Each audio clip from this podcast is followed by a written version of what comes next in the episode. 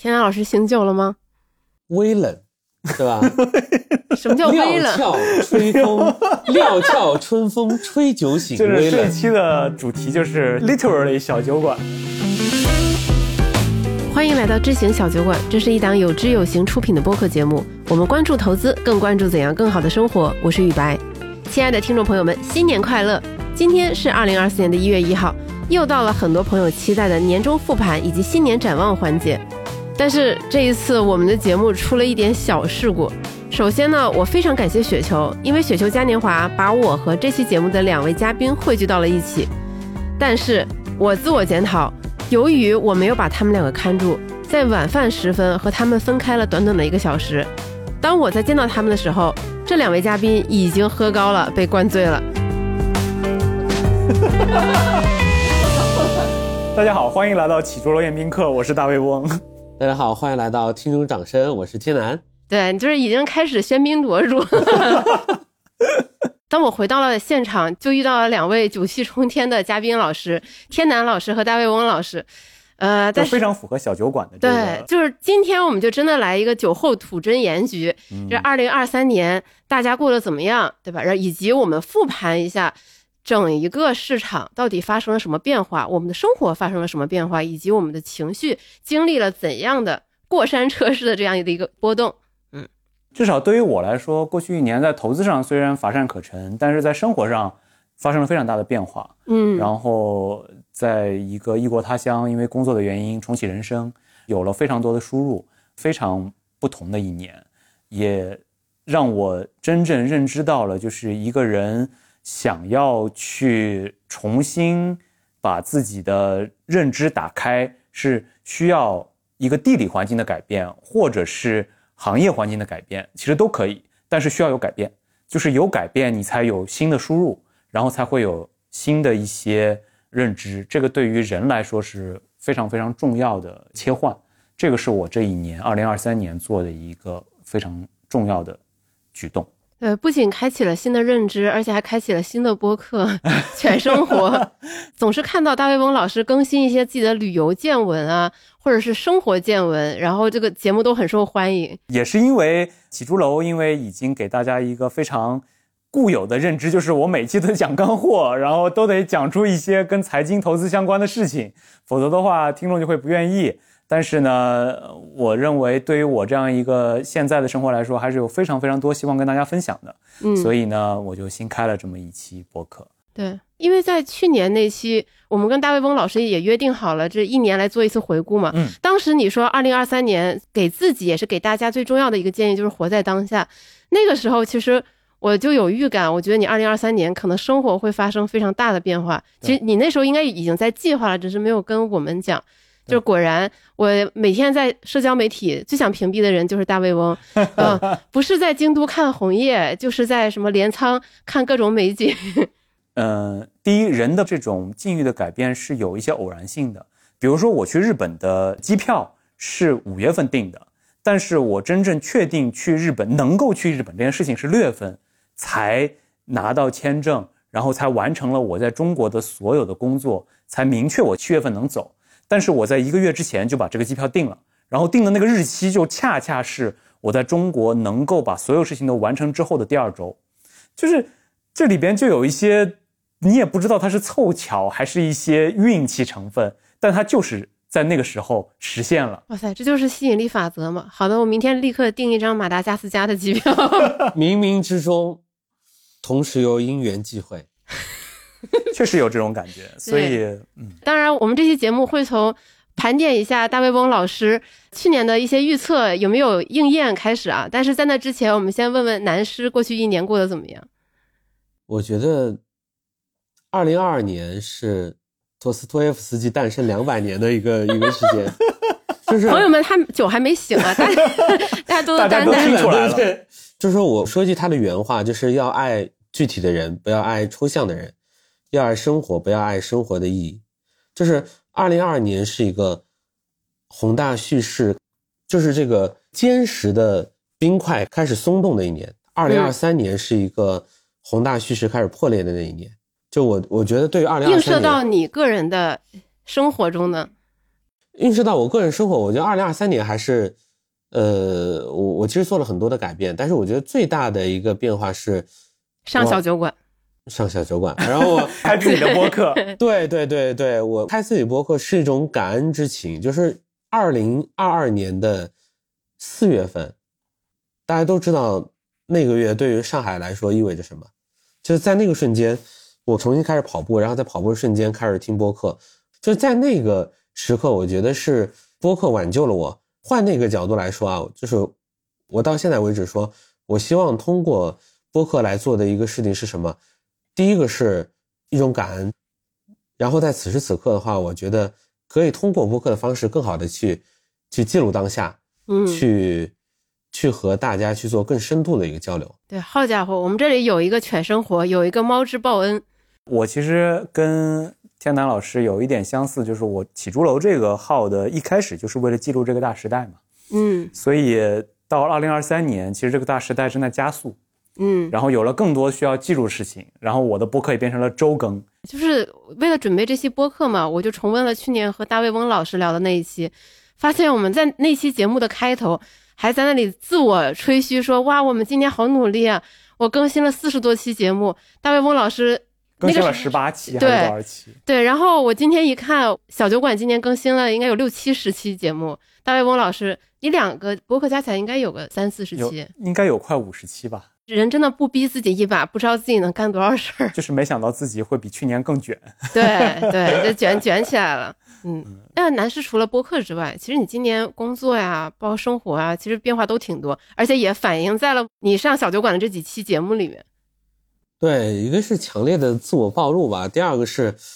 我觉得就前面包括在晚上吃饭的时候跟大文文在聊的时候，我就说不要忘记二零二三。对，喝了不少酒之后，这个天南老师一直在重复的一句话就是不要忘记二零二三。对，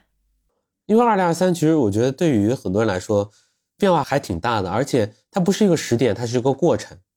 就是我们前面还在回忆的一个是，就是二零二三年的一二月份和二零二三年的九十月份，它其实是一个非常非常大的一个区别。嗯，就是二零二三年头上的时候，大家还在聊什么？聊疤痕效应，对吧？对就大家聊，就是我们那期回顾其实也在聊疤痕效应。对就大家是是从那个二零二二年的那种相对比较应激的、相对比较突发的那个状态开始回应起来，然后到了二月份以后，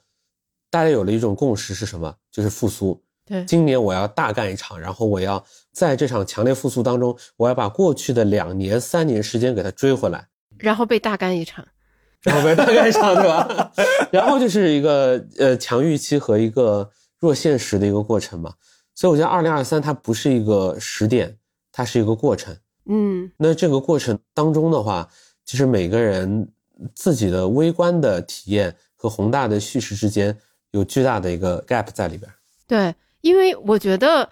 当我去回顾我们之前不管是做的节目，还是两位老师之前写的文章，我就会发现说，其实我们大部分人是对此时此刻的感受和情绪，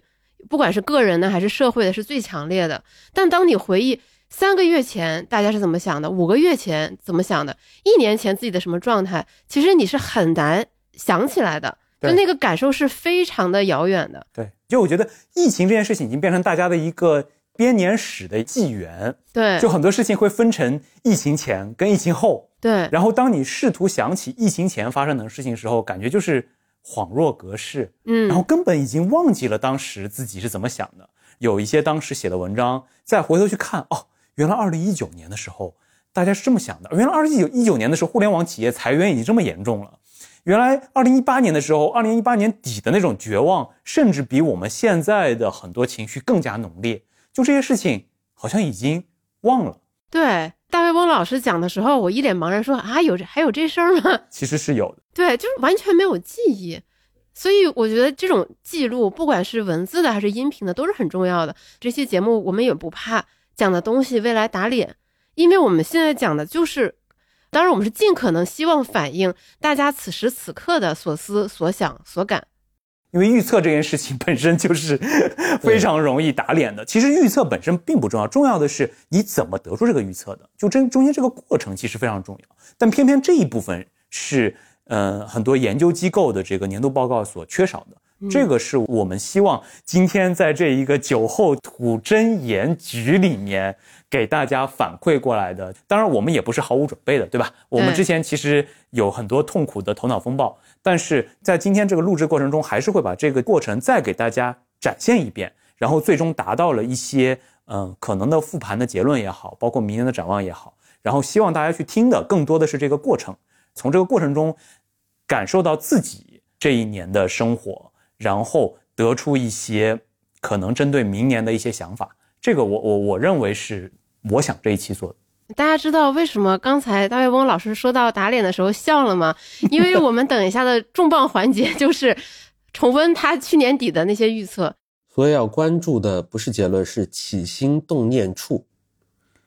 天老师现在还在醒酒的过程中。对 对，就是天老师力求每次开口都是一个金句。是是是是是。对，或者是个名人名，他他他实现了，真的实现了。前面刚才南师有讲到说，我们今年其实不是一直以来大家的情绪都相对比较低迷，就起码现在在十二月下旬此时此刻，大家的情绪是相对比较低迷的，大家不知道明年市场会走向何方。但是我重温我们去年底录的那一期的时候，其实那个时候大家也没有非常的乐观。我觉得整体情绪跟现在差距没有那么大。可能当时我不知道大家有没有印象，去年年底是正好是防控，大家开始大家都在生病的时候，生病。对，当你身体状况非常糟糕的时候，其实你的情绪也很难高昂起来。但是过去一年，我们到底经历了什么？我觉得我们可以拆细了来看看，以及说过去这些个月份有哪些可能大家都在关注的一些大事件。那么起码是在一月份，大家还在聊疤痕效应，大家觉得说市场没有那么快会好转。但是在二月份，很快我们就会发现，大家的情绪发生了一个大逆转，大家觉得说，对吧？要撸起袖子加油干，把过去失去的三年全部抢回来。但是其实资本。资本市场其实是在一月份见顶的，对，就是去年十月、十一月开始出现一个巨大的反弹之后，其实是在一月份基本上已经见到了一个顶部。但因为资本市场其实往往是一个相对比较提前的，那个时候，呃，大家为什么会相对来说比较乐观呢？是因为我们微观上就日常能够感受到的，比如说餐饮，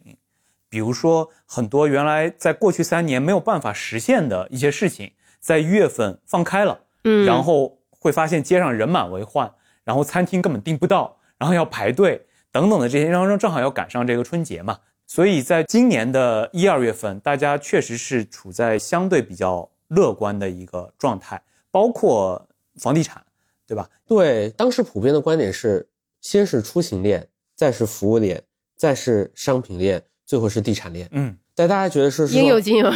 对，大家觉得说是这是一个过程。就是说，啊，既然此时此刻这个出行链已经恢复了，那接下来大家会觉得服务链也会迅速的恢复，接下来是消费，特别是可选消费也会迅速的恢复，最后是它能把地产链带动起来。但最终大家发现说，它是割裂的，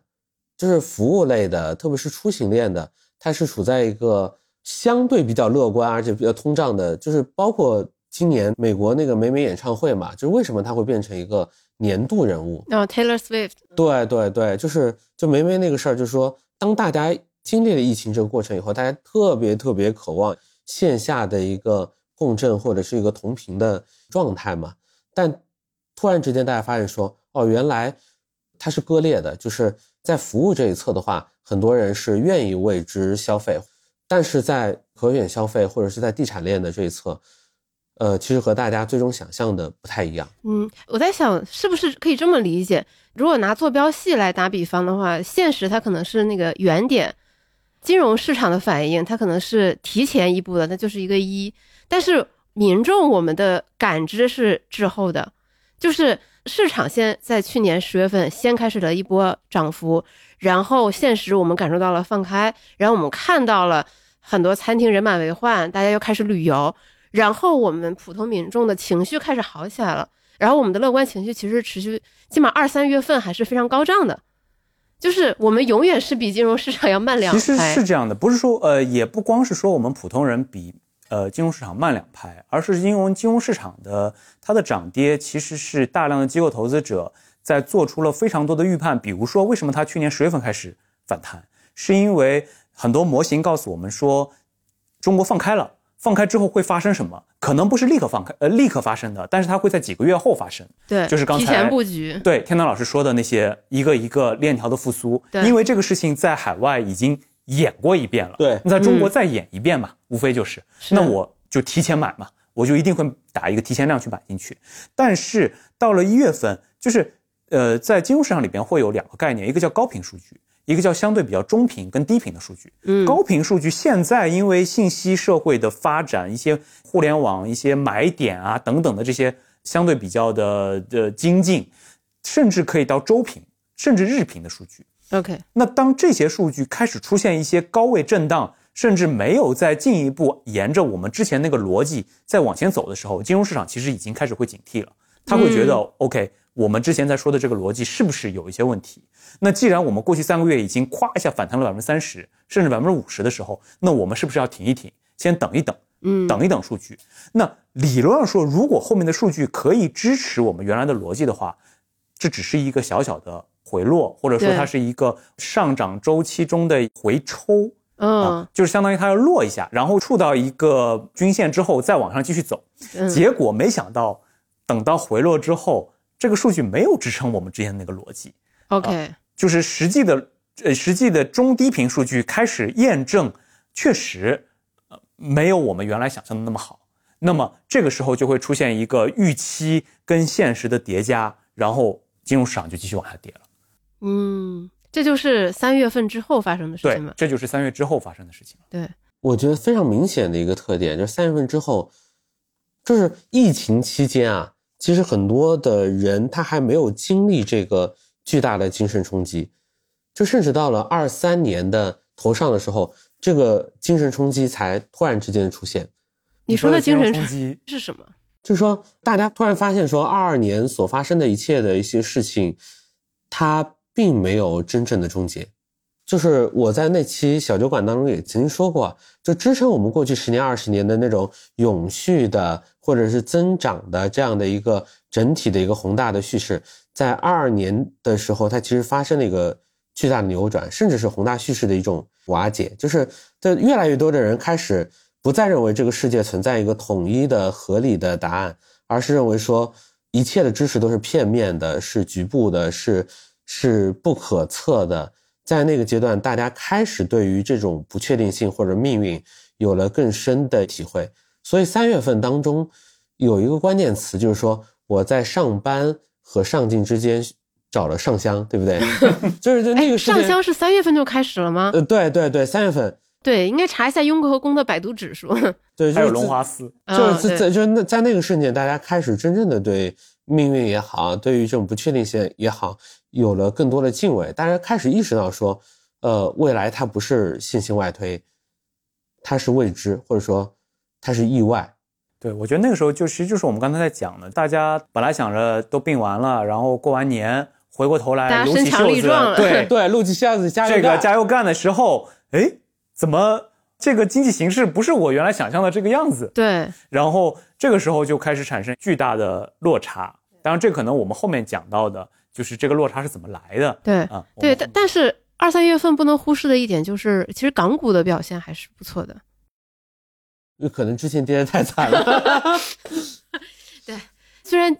现在此时此刻大家提到港股是那样的心情，但是今年它确实曾经辉煌过。作为一个重仓港股的人，这个时候表示沉默。就今天今天听雪球嘉年华里面不是有人问方丈这个你五年前就开始撑港股，对，就是每隔两年就要来推一把港股，现在伤你这么深，你还继续推吗？然后方丈用了三句话把这个问题给化解了，化解了，爱过还爱着。呃，还爱着，就这样吧。对，但这个问题，我觉得我们等一下也会稍微再展开一点，就是港股到底发生了什么？我我发现冥冥之中可能自有天意。三月份的时候，我们请陈嘉禾老师来小酒馆录了一期，其实他仓位里也有不少的中特估，然后在那期节目里，他情绪还挺好的，因为他的这些仓位都涨幅喜人。这个词已经恍若隔世，对，就是在一季度的时候曾经是一个热词。就你发现今年的概念，就从资本上来讲，概念好像比以往卷得更快一些，就是或者说轮回的更快一些。一季度的中特估，二季度的 AI，对，好像都已经是这明日个黄花。对对，对所以我一直在想，微盘股什么时候过期？还有北交所是吗？呃，对 对，就是这些概念，它总是一阵儿一阵儿的。但是游资这个东西吧，它总要找一些概念去炒作，特别是它到年底了，它得为今年的业绩负责。嗯，这个时候去找一些什么样的市场呢？就是一些呃其他人没有关注的，特别是大机构没有关注的。我没有对手盘，我不会说当我把它拉上去一剪，就会有很多基金啊或者很多机构投资者过来砸盘的这种市场，去把它做一波拉升，然后顺便还能有很多的个人投资者可能会冲进来帮我一起去把这个推上去。那北交所就是他们在四季度找到的一个最小阻力点。对。哎，Chat GPT 是不是今年三四月份是的，是今年？今年上半年的一个非常大的热点。对，我在之前的节目中也聊过，就有的时候我们会高估很多事情对于现在的影响，但是会低估很多事情对于长期的影响。ChatGPT 本身我们其实是非常重视的嘛，就在上半年，包括到现在，大家都会非常重视的。对，但是 ChatGPT 其实它本身其实只代表了生成式 AI 的一个应用，但是它代表的一个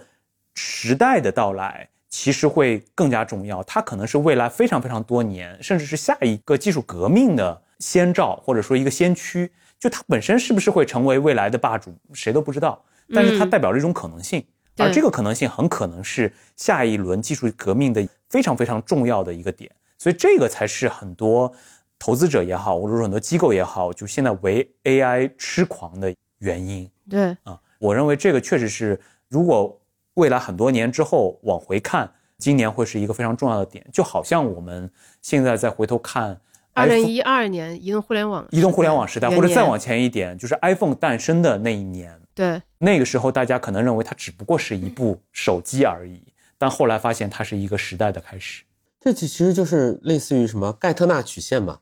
啥叫盖特纳曲线？就是你会发现说，任何的一个科技领域，它其实都是两波嘛。第一波它是一个主题，它从那个大家 AI 呃概念股，就是大家没有熟知，慢慢的变成一种统一的叙事，然后整个大家对于这个东西会有个特别大的高估，然后慢慢的到这个绝望谷底以后，它又会走渗透率的一波。就前期它是一个主题，后期它是一个产业，所以这个过程当中，它就是叙事是叙事，事实是事实。就有的人他能赚叙事的那一波，有的人他能赚事实那一波，他可能不是同一波人，但是你很清晰的知道说它是未来。只是说嗯你得评价说你到底是呃通过叙事去赚钱，还是通过事实去赚钱。就是 Gartner 其实是世界一个非常著名的一个咨询公司，它因为每一波的技术，包括科技的很多的，它都会去做相应的研究。比如说，我们拿新能源车举例，它也是经历了这两波的。因为我先回看，在一九年到二零年，其实中国的很多新能源车企业当时是处在一个非常绝望的状态的，就是大家会认为这个东西不能赚钱，它达不到一个盈亏平衡线。但是那个就是一个绝望谷底。但在那个之前，曾经有过一波主题式的炒作，因为大家知道电动车一定是一个未来的发展趋势。然后等到这个谷底过去之后，每一部车能够实实在在的开始赚钱了，或者是说整个渗透率开始从百分之零到五开始提升到五到十，甚至更高了。嗯那么就进入到了所谓 Gartner 曲线的下一波，然后进入到一个渗透率的一个概念。那往往对于资本市场来说，最能够吃到，我认为啊，对于普通投资者来说，最能够吃到的是 Gartner 曲线的第二波的前半段。第二波的前面段，对，换句话说，就它渗透率开始提高的那一段。因为如果你在第一段，你很容易会吃到绝望谷底的那一段下跌，因为你不知道什么时候就进入到一个大家会。这里边有非常多高频数据的跟踪等等的这些因素，嗯你才能够在合适的时机抛出去。如果你抛不出去的话，你可能根本就没有赚到钱。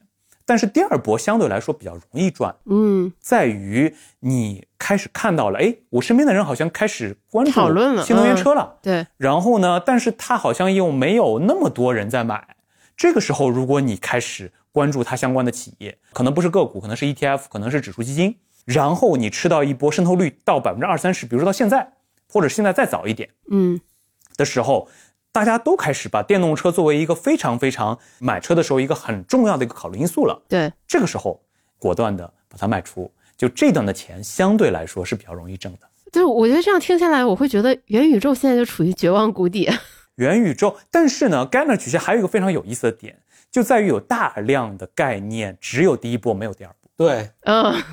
它永远没有突破百分之十五的这个渗透率。就我们不是说元宇宙不会走第二波啊，这个我们不做预测。对但是呢，确实在过往中有非常非常多所谓的新兴技术，比如说当时 Google 出的那个 Lens 那个眼镜，嗯，曾经也被认为很快就会实现，大家戴的眼镜全都变成前面会有一个虚拟屏幕，然后有很多变化的这种。但是后来发现，就这个事儿没有成为一个现实。对，VR 和 AR 现在也处于这个阶段。就 VR 现在就是很典型的，还没有走到第二波，第一波已经走完很久了。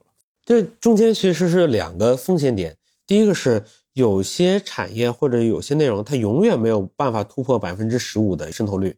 这是一个风险点，你会嗯，过高的估计它。第二个风险点是什么？就是当百分之十五的渗透率做到百分之五十的那个瞬间，就当一些成长股突然之间那一瞬间变成价值股那瞬间，它的整个估值在剧烈的变动的时间，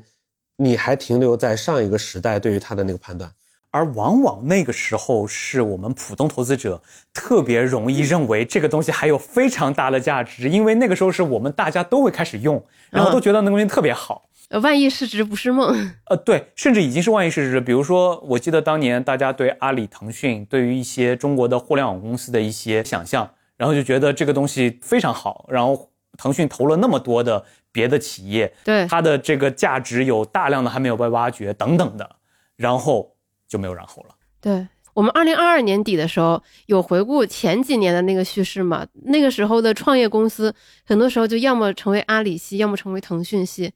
但你看今年字节、拼多多他们的崛起，对，字节、拼多多才是这一个时代的象征。对。但是这个时代会持续多久，我们也不知道。就这个时代是一个全球化的时代嘛。换句话说，字节和拼多多的成功其实并不在于他们在中国到底占据了多少份额，但是为什么今年市场都会对这些公司这么的买账，是因为他们体现出了，甚至是某一些美国跨国企业在上一个时代的中期体现出来的一些特征，就是我没有依靠本国的一些力量，同样在很多的别的国家复制了我的成功，然后是用一个非常独立的品牌。非常独立的一些特点，嗯这个就是跟其他的中国的互联网企业非常不同的点，因为它跟上一个时代的中国互联网企业出海已经非常的不同了。就是阿里、腾讯可能是用一些收购，用一些别的方式在做全球化。对，就是我们这样的分析不代表任何的投资啊，建议。对对对对对，对我们没有唱多任何一家个股公司。是的，是的，是的，对我今年一个很有意思的一个观察，就是说消费类的这这类企业开始出海的时候，很多都是来自于上海公司嘛，包括拼多多对吧？包括 TikTok，包括那个米哈游对吧？就是啊 TikTok 算上海公司吗？字节不是上海公司，但是 TikTok 的是有点上海公司，就是就是你会发现一个很有上海人这么说就这么说。就这么说。对，就是你会发现说，原来我们对于消费互联网的一个观察，第一个是先是渗透率见顶，嗯，第二个是 UP 值见顶，就是 UP 值，UP 值，就是说从单个客户那边能够获得的这个价值也是见顶，OK。就大家都觉得消费互联网已经没有机会了。而且你现在搜“上海没有互联网基因”这种标题，其实有大量的文章在前几年，前些年是有前些年这种文章，太多讲这方面的文章了。但是这两年其实有个扭转的，就是因为消费互联网开始全球化了以后，对，对，所以从这个角度上来说的话，这个是二零二三年一个非常大的变化。嗯，还有一个影响了很多人生活的公司，小红书也是上海的。对，所以你会发现，二零二三年真正在话题中央的这些互联网企业，都或多或少跟海派有一些相关度。它的原因就在于，今年我们的叙事从原来在讲中国是最大的消费市场，变成了我还是要做出海，我要做全球化，然后我要去拿中东市场，我要拿东南亚市场。对，然后这些变成了，嗯，至少是资本上的投资者非常非常喜欢的一个话题。我不知道你们的感怎么了？他倒点水。哦，你先到，解酒不易。对，而且我不知道你们的感受是什么样，就是我感觉啊，我以前受到的教育和听到的消息，就会给我模模糊糊有一个印象，可能我自己没有感知到，就是类似于亚马逊在国外是非常非常厉害的，Meta 就是 Facebook 在国外也是非常非常厉害的，就他们就是那种霸主级的企业。我真的很难想象，像字节、拼多多他们出海，在美国硬刚这些我以前印象中的这些巨头，他居然能够表现的这么亮眼，而且私下非常好的份额，而且不只是在美国，在全球各地就是遍地开花，而且也不只是这两家公司，像 Shein 也表现的非常好，呃，而且今年出海这个热门话题，真是从年头到年尾，从年头的这个电商到年尾的短剧。中国企业的表现其实是远超我们想象的，就是我们能做到的事情是远超以前我们以为我们能做到的。我觉得这里边其实还是有一个通缩的一个背景，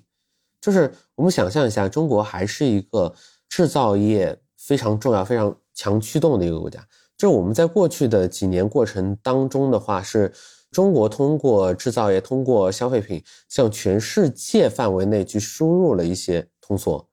但是。到了今年为止以后，当很多中国的生意和海外没有那么流畅的去对应的时候，我们很多的一些通缩就要去自我承担。就我可能得先解释一下，什么叫做我们把通缩输往了海外，输出通缩，特别是在过去二十年是一个事实。嗯，就是之所以这么多国家通胀没有那么，在过去这么多年都没有这么严重，其实某种程度上就是因为中国的商品物美价廉嘛，对吧？然后，如果这个东西放在海外生产，它就是会贵很多；但是放在中国就是便宜很多。所以这就是输出的通缩，或者说它是抑制了通胀，减掉了通胀的很大的一部分。这个其实是过去当全球化转移到中国成为世界工厂之后一个非常非常大的影响。但是天安老师想说的，其实是在过去这一段时间发生了一些变化。对，就是中国可以把所有的产业都变成制造业。就是从养猪到预制菜，但是制造业它本身的话，它是面对世界的，不是面对自己的。就是当短暂的时间你开始面对自己的时候，你会发现说它会产生巨大的库存。呃，田老师说到一个很有趣的点，其实他讲到的就是我们这两年一直在讲的去全球化，或者是说，因为我们在二零二一年其实经历了一个非常特殊的时期，全球的供应链都没有恢复，然后中国其实独立恢复了，对，然后承接了非常多的需求。然后这个事情其实它不是一个正常的阶段，所以呢，到二零二二年甚至到二零二三年的时候，当全球其他地方的供应链恢复正常了之后，中国在那一两年，总有一些企业或者说有很多企业都会为了大量的外面的需求、出口的需求，去增加了自己的产能或者增加了库存。这个时候他就遇到了很大的问题，就是为什么我们这两年会觉得外贸这么难？怎么突然一下子，特别是到了二零二三年，当全球都重新正常化了，甚至因为各种地缘政治的影响，有一个继续延续的去全球化的过程的时候，中国的这些产能跟库存就会变得更加的过剩。哎，这让我想起，应该是去年底还是今年初的一个新闻，就是天然气一度出现了负价格。欧洲人民嘛，冬天非常缺能源，然后就是连柴都烧不起了，嗯，所以所有人都做了特别充足的准备，结果过度准备了。对，因为过度准备了，欧洲一点都不缺能源，且没有地方储存天然气，就导致天然气一度出现了负价格。当然，这个是原因之一啊，它其实有好多复杂的原因。我我觉得宇白说的这个有相似，有一些相似之处。对对对，就不只是中国这样，而且这个又让我联想到最近很火的董宇辉事件嘛。天南老师当时在闲谈的时候就说。为什么超级主播这么稀缺？原因就在于我们的货实在是太多了。对，就是你会发现说很多的一些直播电商或者怎么样，他会强调供应链，嗯，他会强调货，他会强调品，呃，但是换个角度来说啊，就以那个东方甄选，它主要去驱动的，比如说像预制菜啊什么角度来说，货其实不缺，缺的是谁？缺的是带货人，就是说流量是充沛的。货也是供给非常充裕的，但是董宇辉是缺的，就是因为我们需要更多的带货人，让我们的消费更加的活跃起来。就董宇辉的本质就是在于，他不是一个明星员工，他是一个生产资料，他创造了一个就是说低成本获取流量，但是同时他又能够创造巨大转化率的枢纽。那么当这样的一个要素在互联网上，得到充分的放大的时候，你就会知道说，这个人其实是特别特别的重要。嗯，刚才听大卫翁老师讲，二零二一年它其实是一个不正常的现象的时候，其实我的心稍微咯噔了一下，因为我们很难就是以这样的一个视角去看过去的历史，我们只会觉得说二零二一是个很好的年份，大家的各行各业都发生的很好，然后二零二二不太好，二零二三年不太好，我们不会说那一年的好其实是一个异常值，是一个美好而短暂的一个历史片段。对，我觉得这个我们可以稍微展开一下，就是为什么大家现在会觉得特别的痛苦？其实，当我们翻开疫情前那几年的时代的时候，从二零一七年到二零一八年，特别到二零一八年底，其实是大家非常悲观。我印象中特别深，就是我二零一八年陪我们机构的研究员去香港路演，然后就觉得简直悲观到极点了。当时我和现在有一个同样的判断说啊，不行。要买要加仓，就是 当市场悲观到这个状态的时候，是需要加仓的。当然那个时候的这个判断是对的啊，现在不知道对不对，但是那个时候这个判断确实是对的。二零一九年出现一个反弹，但那个时候确实是市场其实非常非常悲观的。为什么悲观？是因为贸易战，因为等等的这些因素，甚至包括我们二零一八年在说的“房住不炒”等等的，是二零一八年开始的，那是一个起点。然后二零一九年有一个延续。我们刚才在翻看二零一九年的新闻，会发现二零一九年互联网裁员已经是一个巨大的新闻了。嗯，那个时候其实已经有大量的互联网公司在裁员，当然很多公司现在都不存在了。比如说我们现在都非常痛恨的 ofo，对吧？呃，我的押金反正到现在还没退回来。就是这些公司在二零一九年其实已经出现了非常明显的一个危机问题。但是二零二零年的二零二一年的疫情，其实对于全球不光是中国，对于全球各个国家都是一个。特殊的时期，特殊时期要有特殊的做法，包括撒钱，包括宽松。当然，对于中国来说，更多的不是撒钱的问题，而是说，因为全球的供应链断裂，中国这方风景独好，有一个非常快的恢复。然后，二零一二零一年给我们创造了一个小阳春。嗯，为什么我们说那个是一个脉冲？就是因为刚才在讲的，这是一个非常特殊的历史时期。然后到了二零二二年，当全球开始重新正常化之后。这个小阳春自然而然的结束了，那么我们会回到原来这一个趋势，而原来这个趋势其实本身就是一个周期的相对下行的一个状态，但是因为有了这个小阳春，使得我们回到这个状态的过程变得特别的剧烈，跟在很短的时间内你要回到那样一个下降的趋势里面，所以给人的这个感受会更加的猛烈。换个角度来说啊，就是我们那个买房群经常会聊嘛，就我们会有一个思想实验，就是说。叫做时光机回到二零一九。当时光机回到二零一九的时候，你会对现在的资本市场或者对房地产市场，你会感觉到难以理解吗？不会的，因为在那个时刻，大家已经很清晰的认识到，说从高速发展到高质量发展，这个趋势是一个非常明显的一个过程。只是因为二零二零年末到二零二一年初的巨大的供需错配之下。它产生了一个小阳春，而那个小阳春就必定意味着未来会有个剧烈的斜率向下，而这个剧烈的斜率向下会给人的情绪或者说给大家对于这个市场的观点带来一个巨大的冲击。但是如果你有一个时光镜，重新回到二零一九年的那个瞬间的话，你会对于现在的局面你会平和很多。对，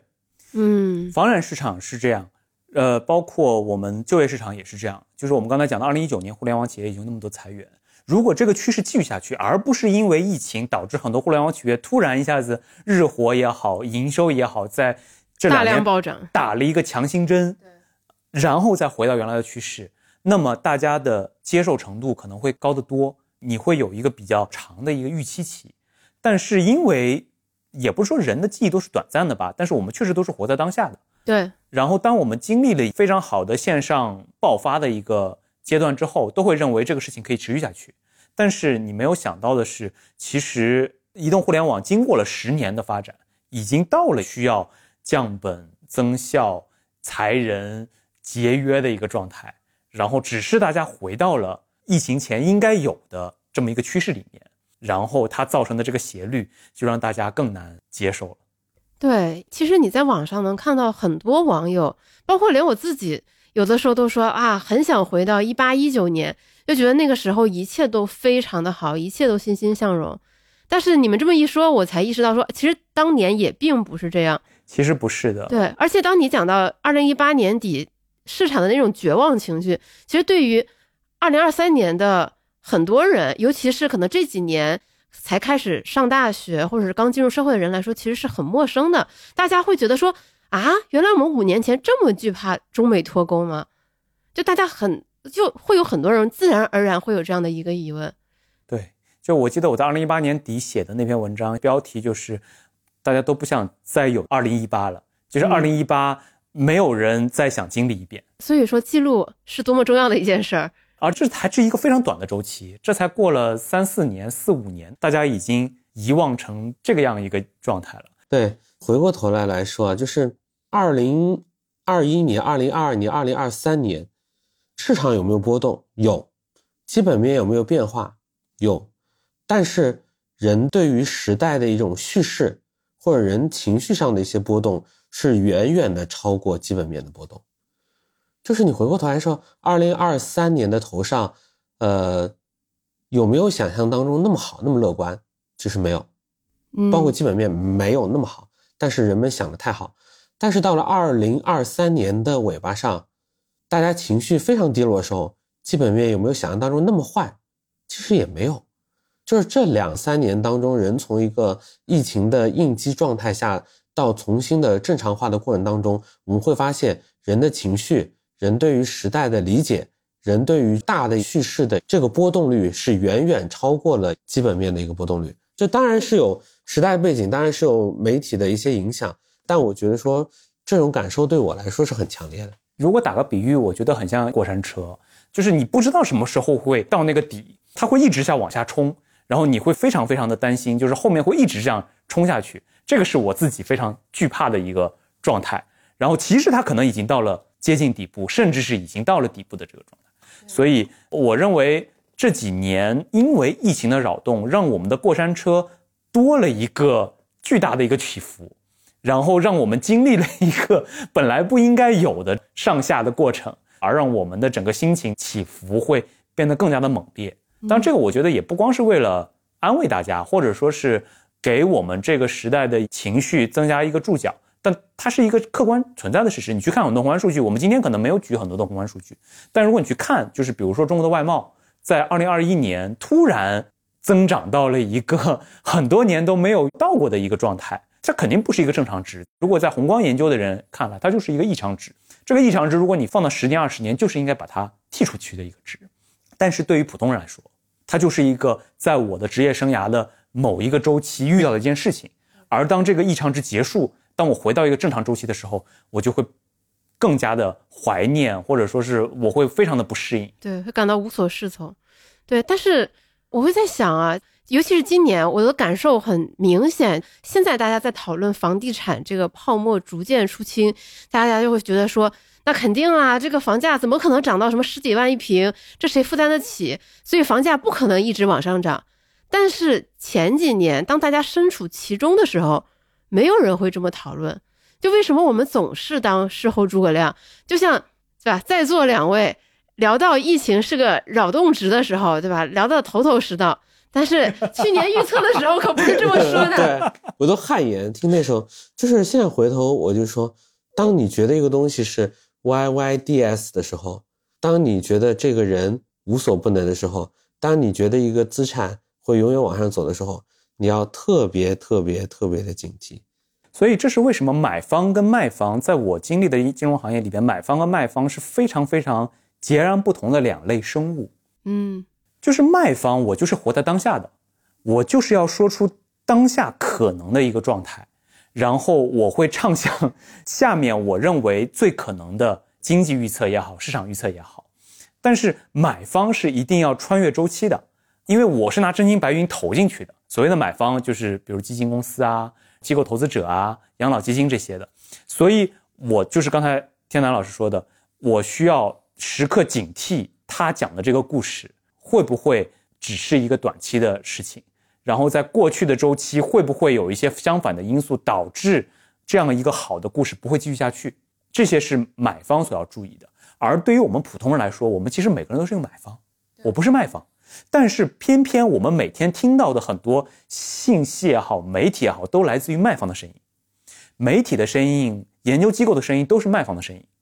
这个时候你又不具备真正的买方机构投资者那些非常专业的研究的，不管是积累啊还是什么，你就需要非常非常的警惕。对这些媒体，包括社交媒体和你身边一起投资的各种好朋友，非常非常多，非常多。特别我是媒体人嘛，就说媒体人的问题在哪儿？他只能去捕捉叙事，他没有办法跳脱叙事。就是我特别担心啊，就是对媒体老师来说，特别特别避免是什么？就是你很好的捕捉了叙事，很好的融入了现实，但是某种角度来说，你只是这个世间波动的一个加速器，放大了，去加速放大的一个一个过程，但是你并没有真正的从买方的视角当中去观察、去理解、去尊重这样的一个常识和现实。所以张雪峰不推荐大家报考新闻专业。我我来为天狼老师刚才说的这段话。加一个事例，其实就是今年其实海外叙事里边非常非常重要的一点，就是美联储。嗯，就是你会发现今年不管是中文媒体还是英文媒体，就是美联储的一举一动，它的加息到底加还是不加，加几个 BP，什么时候不加了，什么时候开始降息，简直就是所有媒体关注的一个焦点。对，对吧？好像这个事情就是影响市场的全部因素了，甚至觉得市场涨是因为美联储不加息了。跌是因为哎，突然有一个美联储官员又出来说，我们要不要那么乐观，可能还是需要加的，等等的这些，都被媒体放大了。为什么？因为这个事情是公众现在关注的，而且这个叙事是过去几年最流行的一个叙事。嗯哼，所以媒体一定要关注这个事情，特别是现在美联储当它的利率确实加到五点几的时候，已经到了一个不管怎么看都是一个短期的转折点了。这个时候，所有的焦点都会关注他身上。但是，如果你能够把这些叙事剥离开，去看为什么美股还在涨，或者说从去年，我看到雨白在笑，因 为去年底我们确实没有预料到今年的美股会这么的强劲，就是它能够继续涨，是因为你如果去用数据说话的话。今年美国企业的盈利是非常强劲的，嗯，今年到三季度，纳斯达克的盈利甚至是超越了去年的同比的四倍还要更多。对，因为去年纳斯达克是跌的还蛮惨的，是吧？这里呢，我们先插播一段去年大卫翁老师对于美国股市的预测。首先，美就是美国的股市或者这些看不到什么。会表现特别好的原因啊，就是它整个周期处在一个，就算它不衰退，也是在往下行走的这么一个阶段，就啪啪打脸。对，而且今年不只是美国，很多国家的市场都创造了一个历史新高。对对对，但这个其实创造了一个很大的痛苦，因为很多时候人和人之间它是来自于比较嘛。对对，就是如果别人也跌的话，可能我也没这么痛苦，对你说二零二零年的两月份、三月份。有没有人怨恨 A 股？其实没有的，因为那时候没有比较嘛，没有对越南的比较，对印度股市的比较，对纳斯达克的比较嘛。但是此时此刻的话，大家会发现说，哦，原来二零二三年所有的资产都不那么坏，嗯但是中国股市相对来说表现确实不那么尽如人意。其实未来有更大的反弹机会，但是它背后股市的上涨下跌，它一定是有一些基本面的因素的。举一个很简单的例子，就是中国今年的双十一就没有人在公布什么同比增长多少啊，或者什么的数据，对不对？没什么印象。呃，对，甚至还取消双十二，当然只是换了一个名字。对，甚至反正我双十一是没买。嗯，但是美国的黑五今年同比增长了百分之，就销售量增长了百分之七点五，而二零二二年只增长了百分之二点三，都已经疫情都过去了，反而美国的消费更强劲了。你怎么回事？警不是警惕某些人啊，对吧？心怀叵测，唱夺美国经济。美国的股市今天确实表现好，对吧？对，这是一个客观事实。对。那么我们更重要的是分析它背后到底什么原因。你只有分析清楚了这个原因，你才能相对应的去说，那明年中国可不可能有机会，对吧？嗯。这是一个我们要把媒体刚才天南老师讲的那一套，就是怎么跳脱出媒体叙事的这个。出来就是美联储的加息重不重要？当然重要，就是加息周期这个事情当然重要。但是我认为到了五点二、五点五，或者说到了这个阶段，它增加二十五个 BP 跟不增加，其实对于几个月的经济不会有任何的影响。嗯，啊就是你零加到二十五 bp，零加到五十 bp 的时候，你是加了多少？对，它是个巨大的弹性。对，当你到五点几，但是你五再加二十五 bp 的时候，其实它的那个边际的效用其实就低很多了。差了非常多，所以这一点为什么要跟大家在这里反复的聊？不管是媒体也好，研究机构也好，在这个转折点的时候，会把大量的目光聚焦在这个叙事上面，而恰恰是这个时候，我们应该跳脱出这个叙事，去看一些其他的因素，去影响基本面的变化，影响我们自己这个 A 股或者港股这个市场情绪面的变化、资金面的变化，这个其实可能更重要一些。对，这个就是什么？就是当所有的人关注边际的时候，你应该更多的去关注核心；当所有的人都去关注核心的时候，你应当更多的去关注边际。所以我们普通投资者要关注哪些呢？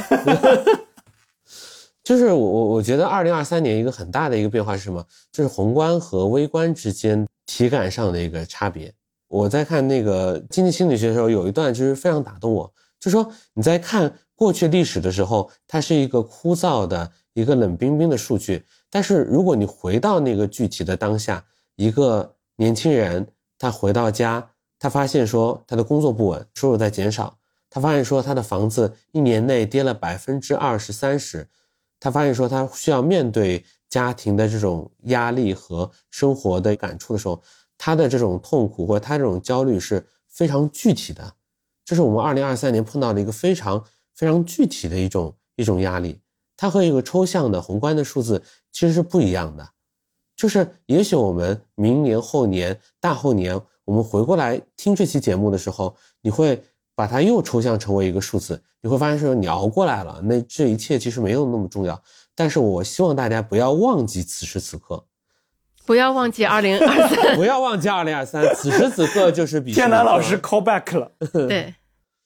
对我我希望大家不要忘记二零二三，二零二三年它不是一个时点，它是一个过程。这时候就要说到我们今年 B 站的年度弹幕。嗯。啊。啊，就去年 B 站的年度弹幕是优雅，然后今年他们创造出来的一个弹幕，说是发了好像一千多万次，年轻人用啊来代表对一切的疑惑跟不解，然后对于这个年度弹幕一万多条微博的评论依然是用啊 来做一个解答，就是这个时代确实会给大家非常多的不解。就是刚才田老师讲的，宏观的一些因素跟微观的体感发生了非常大的断层跟断裂之后，对于普通人来说，就会有很多的不解，跟为什么？为什么是我们？为什么是现在？啊、为什么我们要经历这一切？对，这也是我听一些宏观相关的一些节目，或者是看一些分析文章，其实会天然的感到痛苦。其中很大一部分，他会把个体就当成一个数字，他会弱化每个人在具体的每一天生活中感到的痛苦，而是动辄把这个目光放到什么半年后、一年后、几年后行业的一些转折，各种什么国家、地域的一些发展趋势等等等等，就感觉个人真的像一粒沙一样渺小，在他们的描述里边。宇白说的这一点，我其实也非常的纠结。就是作为一个宏观研究的爱好者吧，很多时候你做很多数据研究的时候，确实把个体就是当成一个数字。你就想，现在宏观政策的制定者，他能不能考虑到每个人的体感，肯定是很难的。他没有办法考虑到每一个人，他要考虑的是多数，然后考虑到的是我们可能确实是长达三年、五年甚至十年的一个战略。然后在这个过程中，会有很多的个体会感觉到非常大的痛苦。九八年国企改革的时候，天南老师对这个印象深刻。我们班一半的孩子的父母都下岗了，他不痛苦吗？当然也痛苦。就是最近听了很多期，到年底嘛，大家都开始复盘，都开始总结。然后我觉得有一些期在讲经济结构转型这件事情呢，有从非常宏观叙事的角度在讲的，也有从相对比较微观的讲的。我个人的感觉是，这件事情是在客观发生的，在中国确实要从上一个宏观叙事中走出来，然后在这过程中会非常痛苦。最简单的例子就是我们天阳老师非常熟悉，就是房地产的这个故事。说实话，今年大家的痛苦至少有一半儿以上，都是房地产造成的。买房的人也痛苦，没买房的人也痛苦，房地产企业当然更痛苦，政府因为房地产土地财政的原因也痛苦，所有人都痛苦。但是这个事情，某种程度上它又是一个必然会发生的事情。就是我们觉得说，我们知道新范式，知道旧范式，知道旧的范式它会离去，新的范式它会到来，就是先立后破的过程嘛。我们当然知道说，我们没有办法温柔的走进这个良夜。但是我们依然不希望旧范式是一个脆断的过程，就是我们当然知道说我们要和旧时代慢慢的告别，但是我们不希望是一个那么仓促的过程。嗯，以及为什么是我这一代，以及为什么是我？对，而且我觉得一个很不公平的一点是什么？就是这每个时代在波动过程当中，总有一部分的人是在周期的顶点加杠杆，然后在那个时间。他会被惩罚的很惨，他会被反复的惩罚，就是因为中国人在房地产上，在整个地产链上，无论是资产负债表，还是整个对于家庭的一个理解，就我们陷入太多，所以当这一切出现一个巨大的波动和叙事的变化的时候，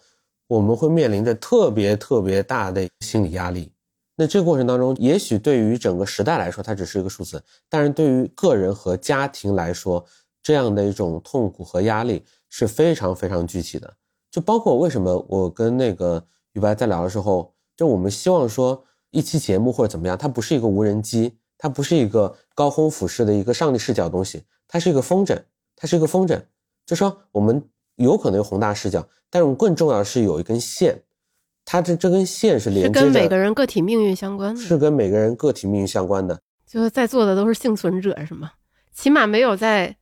周期顶部加过多的杠杆，对，其实不管是对于房产周期来讲，还是资本市场周期，都是一样的。就大家现在可能很多朋友都没有经历过一四一五年那一波，在一五年顶部 A 股股市加杠杆，造成整个资产灰飞烟灭的那些人的痛苦。我是经历过那个周期，甚至更早一个周期，就是确实是非常非常痛苦的。所以这个给我们的一个教训。也好，警示也好，就是加杠杆这个事情，不管你是在买房子也好，还是在买股票也好，都要特别特别的谨慎。但是这个问题就在于，当一切就像过山车一直在往上走的时候，你是意识不到这些的。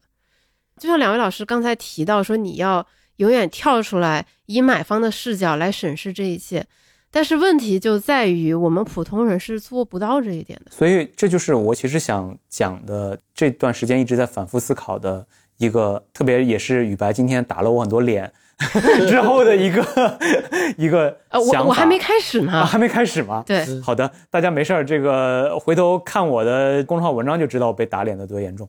就是不管是对于普通人还是专业人，特别是对于普通人来说，不要去预测市场的。底部或者是市场的周期，不光是资本市场，也包括我们的就业市场、经济等等的这些东西，我们普通人根本就预测不了。对于我这样的半专业者也预测不了。对于专业的，你去看那些专业机构，不也就那样嘛，对吧？那普通人应该做的是什么？是把握我们能够把握的，就是你真正理解的是什么？你理解的是你自己，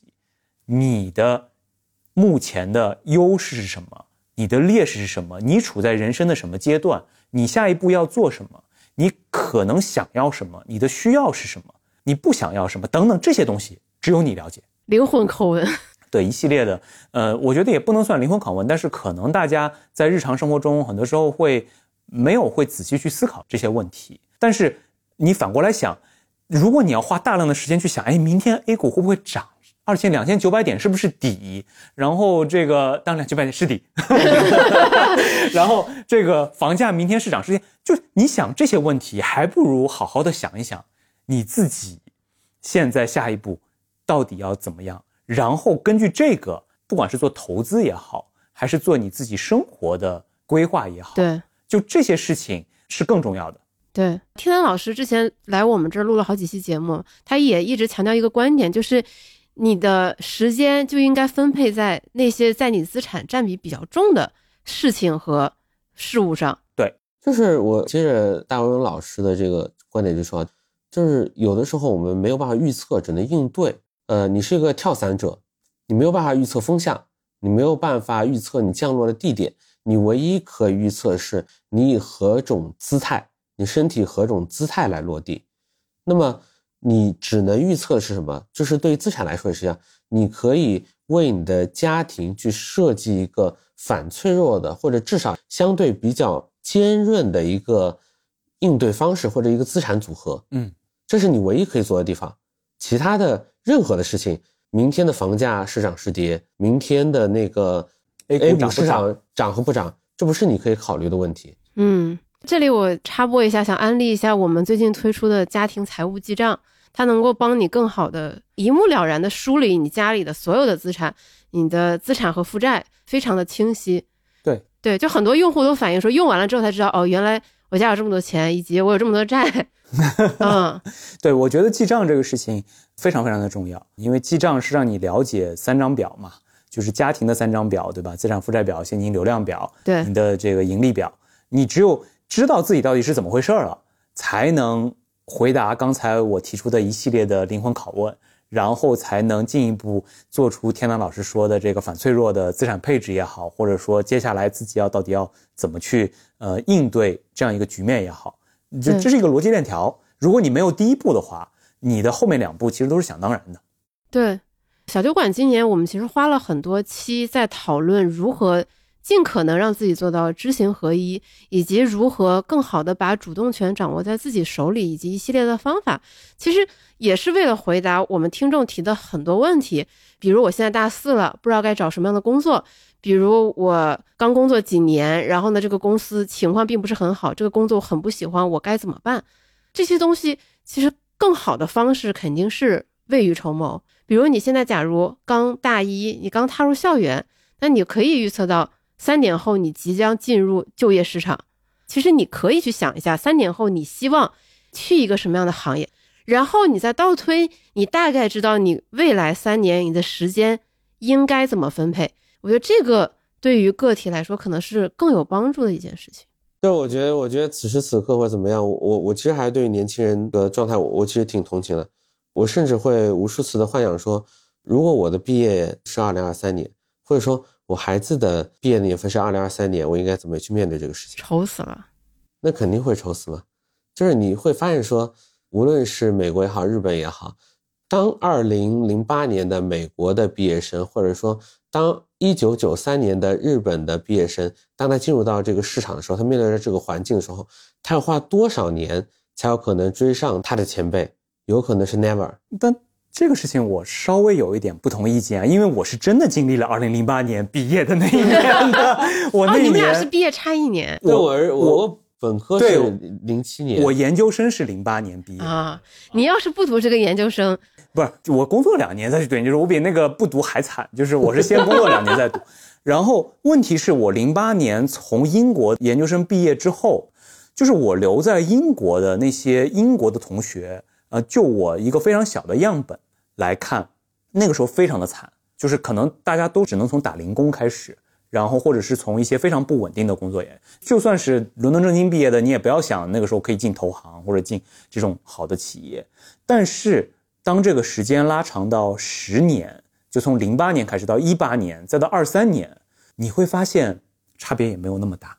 就说实话，就从个人的职业来说啊，我就不论那些，比如说你买房到底买在了零七年、零八年等等这些问题，我我我嗯暂且不去考虑。就论你的职业生涯来讲的话，其实一个人的职业生涯足够长，就是你要担心的是一个非常长的周期，就是一个大周期，你到底在不在一个国运上升期，或者在一个好的周期，而不是一个相对比较小的这个周期的一个状态。就是我那些零七年我的同学们，零八年毕业之后，现在也都是 MD 了，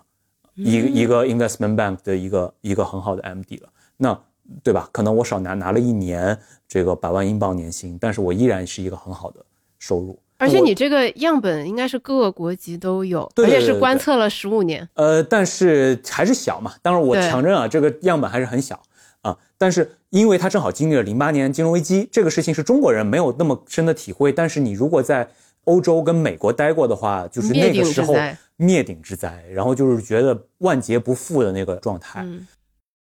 就至少从这样的周期来看，人类还是可以 走出来的，然后还是可以从这个地方爬出来的。然后对于，特别是我认为对于年轻人，就现在我倒不像天南老师一样担心现在的年轻人，我担心现在的中年人。我我觉得一些三十五、四十岁被裁员的中年同胞们的心态跟状态，可能会更加呃值得担忧一些。哎，这个时候就应该多去上海的图书馆，多去上海的星巴克。你会发现大量的中年人，就是说他有的时候还是假装上班，但是就是假装上班这个事儿，前几年我觉得还会被写在文章里面，就它还是一个故事。这几年已经，就是现在大家已经麻了，司空见惯了。对。然后，但是我现在看一些日本的书，我会发现假装这个事情，就是我也不知道他是东亚人的习惯还是怎么样，就是日本人当年也出现过，在泡沫破裂之后，但是。最重要的一个差别就是，你到底未来这么多年的生活能不能还是一个比较健康的状态的差别，在于你在那个时候上了多高的杠杆。对，就是在周期顶部加杠杆这件事情的危害远远大于你可能是在一个比较糟糕的年份进入就业市场。更关键的是，你不知道那是周期顶部。对，只有后视镜你才知道那是一个周期顶部。往往大家为什么会愿意在那个时候加杠杆，是因为所有的认为那个时候不是一个顶部，还会继续向上。就这就回到了我前面想要给大家的忠告，就是不要去猜测周期的顶部跟底部，就这个事情没人能够猜得准。然后你要做的是构建反脆弱的资产配置，然后你需要根据现在周期，你虽然不知道它是顶部还是底部，但你能判断它是一个相对的高位还是低位，这个你可能是可以判断出来的。大是大非是可以被判断出来的。就回过头来说啊，我觉得，呃，普通投资者的一个悲哀或者缺陷是什么？就是他并没有非常长期的去观测这个市场，导致于当他对一个资产类别开始有感知的时候，往往是牛市的尾声和熊市的初期。对我觉得这非常难，就是因为你没有长期的去关注这个市场。但这个也是没有办法的，因为对于普通人来说，我的大部分的精力一定要集中在我自己的本职工作、我的生活上。就金融这件事情本身就是一个副业，就是对于大部分的普通人来讲啊，是的。而它本身又是一个非常专业的职业，对吧？你你同时要兼顾你的本职跟一个很专业的行业都去。聚焦，然后去长期 非常难。我们前两期请的嘉宾嘛，他就说，其实你的一个人，你的职业生涯是非常非常长的，他可能长达三四十年。即便你有小孩，小孩上了大学之后，很多人你的职业生涯还有非常非常长的年限。也许你现在进入这个就业市场，或者你的生活遇到了一个周期下行的阶段，可能也是底部，但这个东西没有那么重要。它放到你整个人生的长度，只要你不像刚才大卫翁老师说的。在顶点加杠杆，嗯，所以为什么我也说为什么担心的是四十岁更大的中年人的状态，就在于他的试错成本显然比一个年轻人要高得多得多。就是在这样一个年龄碰到一个周期的底部，或者说碰到一个周期的断崖式的下滑，比起年轻人碰到其实要可怕的多得多。OK，当然它有一定的弥补，就是我享受了一个周期，对吧？你可以说他的资产有一些积累，往往四十岁的中年人他可能已经有一套房子了，然后呢，他可能就是整个过去这些年也攒到了一些钱，嗯，那这就是一个 trade off 嘛，这就是人生的一个公平嘛。但是他到这个年龄，他可能未来很多年的职业就没有办法回到一个正常的轨道上了，对。然后年轻人可能在这个时候没有办法像那个时候的中年人在他们这个年纪的时候这样积累，但是呢。你还有一个非常长的生涯可以去度过，这么说好油腻啊！对，其实而且我有一个可能政治不太正确的观点啊，也许就是有一代的人的机会比你要更好，但是你可以在同代人中跑到相对领先的位置。嗯，其实前面虽然我们说了一些大卫翁老师去年预测打脸的事情，但是还有一些是预测对的。谢谢玉白。对，比如。当时他谨慎看好了美债，今年表现还不错。我应该是强烈看好美债啊，对对。但是虽然你看好美债的逻辑是你觉得美股今年不会好，没有。但是我看好美债更大的逻辑是在于，我觉得美债对于普通人来说是一个挺好的，呃，既有安全性，然后收益率又不错，OK，的这么一个品种嘛。嗯嗯，然后另外一个押对的题是黄金 的题，嗯 对，所以我觉得今年的市场就非常的有趣，就是市场选择了一个我们专业里面叫 barbell，呃就是两头，嗯它压两头，一头是美股，一头是黄金。这两头其实是非常不同的，就是权益类嘛，大家普遍是认为是波动比较高的，然后是比较弹性比较大的。然后呢，黄金是一个典型的安全性资产。然后这两头同时被市场青睐，资金涌入，然后表现比较好。这其实就是我们所谓的八表策略。八表策略一般反映的是一个什么样的事实呢？就是市场不确定，就是投资者，特别是机构投资者，不知道未来会怎么样。他对整个宏观产生了一些非常大的不确定性的时候，他往往会采取这种两头压住的方式来表达自己的观点。那二零二三年其实就是比较明显的这么一个呃情况。嗯然后我们看到的宏观叙事就是美联储呃在加息跟不加息、降息和不降息之间不停的摇摆，然后市场就跟着摇摆。但是压住两头的人总归没错。对。呃，据本台一位不愿意具名的主播说，他特别后悔在去年底听了你那期之后，没有当场立刻马上卖黄金，导致他后面赚的就少了很多。我想说，现在其实也没有很晚。呃，仅代表嘉宾个人对对对建议啊。这个我后面在我后面几期里边会再具体的聊，就是呃，我们今天这一期还是主要是讲复盘嘛，而且主要是讲二零二三的一些情绪跟呃我们对于一些事件的理解。对对，其实打脸的主要还是乐观。有一个东西我没有在那个时候考虑到，就是跟海外其他的市场的一些对比。我以为我自己是一个已经很具有全球视野的人，但是其实没有，因为等我下半年开始关注到包括印度啊等等市场的时候，你会发现，你终于突然一下理解了外资的逻辑，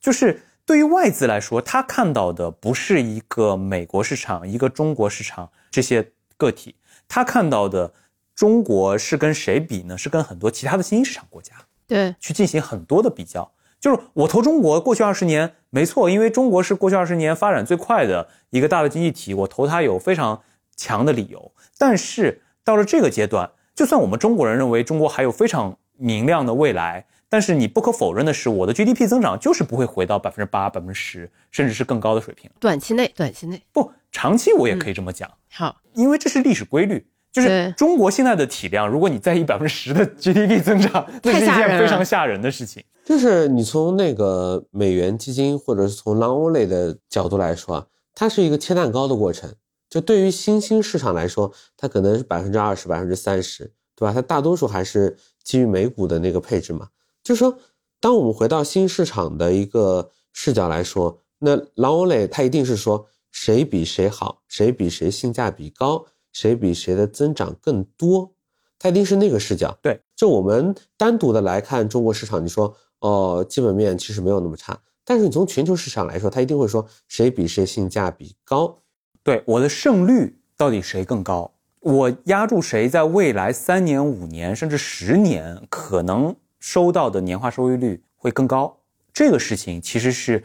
真正具有全球视野的很多资金会去关注的。所以我觉得某种程度上你也不能怪这些资金阶段性的从中国市场抽身，一个是因为中国的利率水平现在就是在往下走嘛。嗯，那原来美债是零收益，中国有百分之三到四的收益，当然很多资金愿意来配中国的国债跟市场。那现在反过来了，美债百分之五，中国的债券百分之三，换你你配谁嘛？就是这么一个问题，对吧？那股票市场则不是跟美债的比较，而是跟一些不管是东南亚也好，还是其他的一些新兴市场国家也好，就是如果你去看你的性价比而言的话，那它的可能现在人均 GDP 是中国的五分之一甚至十分之一，对吧？但是它现在吃到了下一波产业链转移的一些红利，就是你在八九十年代你不能灌那些资金从日韩撤出去投向中国一样的，就是这些事情，我觉得是没有办法改变的一个客观事实。嗯啊。但是为什么现在很多人还是觉得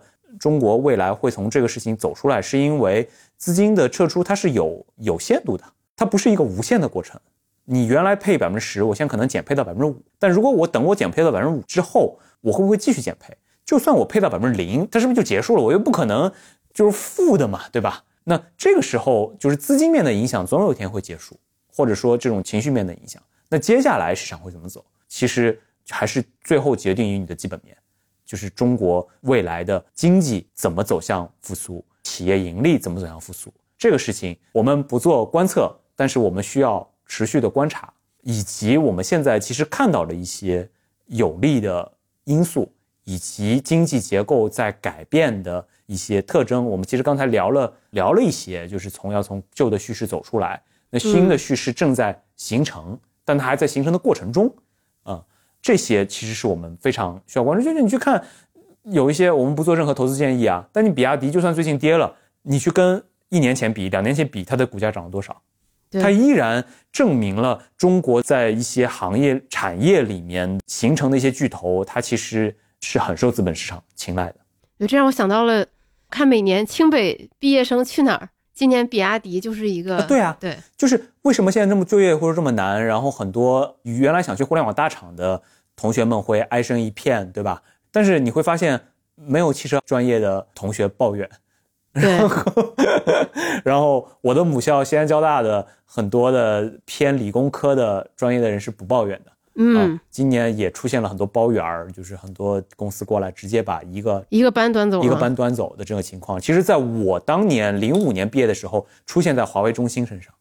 OK，然后今年可能出现在一些别的企业身上。这个就是风水轮流转的过程。对，但是很难预测，很难预测。对，我们今天在复盘的时候也有聊到。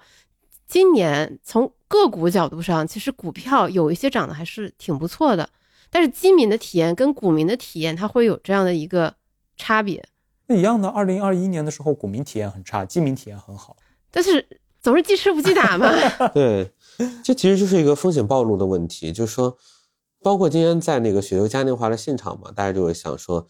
现在感觉到就是量化的这个阿尔法带来的好处的时候，你不要忘记。二零二零年到二零二一年初的时候，贝塔给大家带来了一个巨大的震撼，就是大家在这些赛道也好，或者说是风格也好，或者行业也好的那个巨大的暴露，其实在那个时间节点就是给人很大的一个震撼的，是很大震撼。就是你不能说记吃不记打嘛，就是你否定那个大贝塔时代带来的那些东西，对吧？其实是不一样的，我觉得。对，以及再往前推一下。一四年底，其实那个时候量化或者说很多追求 alpha 的对冲基金经历了一波超级大的回撤，啊，因为那个时候是类似田老师讲的，就是它的贝塔一些大盘股暴涨，然后呢小盘股回撤，啊，然后造成的很多这种量化基金，就是这种事情在未来一定还还会发生，都是周期。就今天所有人在讲纳斯达克永远涨。不知道在一年后又会不会被打脸啊？但是去讲纳指永远涨，呃，美股永远涨的人，嗯，总有一天这个叙事会结束。对，所以大家特别需要警惕的就是那个 YYDS 的时刻。当你看到一个投资大师开始出书，然后被所有的人膜拜的时候，你要非常非常的警惕，因为叙事就是这么一个过程。当你在此时此刻的时候，你会对此深信不疑，但是每个时间阶段。都会有主导的一些叙事，嗯，我们一方面来说，我们要意识到我们要去捕捉这种叙事，但是我们更多的需要去理解说，这种叙事它不是很长的，它会变化，就是说时间是均匀的，但爱不是这样，爱不爱不是均匀的，它会随时的膨胀，它会随时的收缩，可以，这一期的最后。出现了一个让我们俩都没有想到的升华。对，而且这个金句实在太有力了。我想插一个跟这个资本和叙事啊稍微无关的一件事儿。既然我们今天是在聊此时此刻嘛，就此时此刻特别火的事物，短剧特别火，包括我一些做其他行业的朋友都会来找我说：“你说咱们要不也去搞这个行业，弄一个短剧出来？”然后我才意识到，说这个品类带给全民的这个影响和震撼。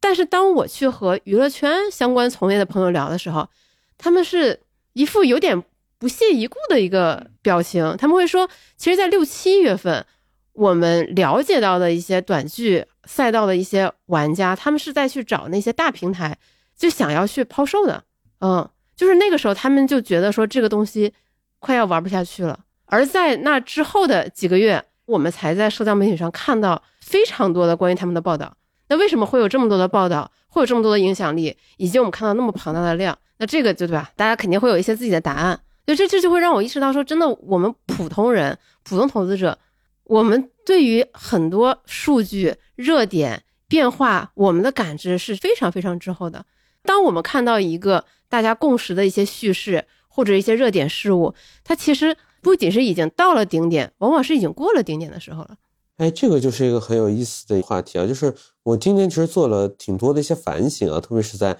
资本市场当中，你发现说今年无论是 AIGC 也好，还是什么斯美格鲁肽，就是 GRP 杠一，就是你开始去关注之后，我会有个习惯，就当一个概念在资本市场开始发酵的时候，我会通过关键词去搜索，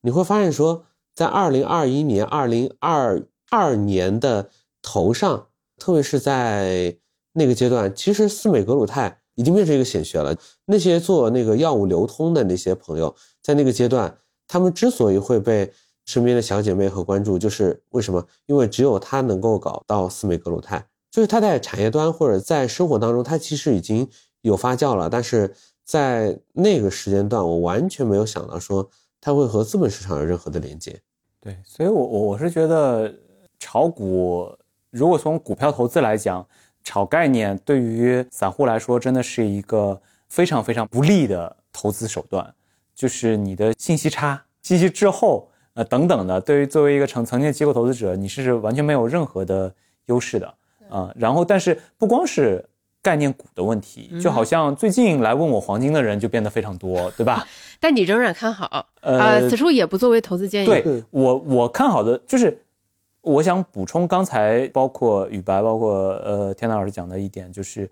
虽然我们要警惕很多的 YYDS，就是我好像必须得跟别人保持一个相对不一样的，就如果大众都认为这个好，我就得相对比较反面来看它，或者是 vice versa。但是我认为还是得去分析这个背后的逻辑，就是我不能为了不看好不看好啊。如果现在你想买黄金了，我想给普通人的一个判断就是。它是资产配置的一部分，以及回到我最早讲的，就是你不要去判断一个周期的顶部、底部，不要判断一个资产的涨跌，而要判断你到底要什么。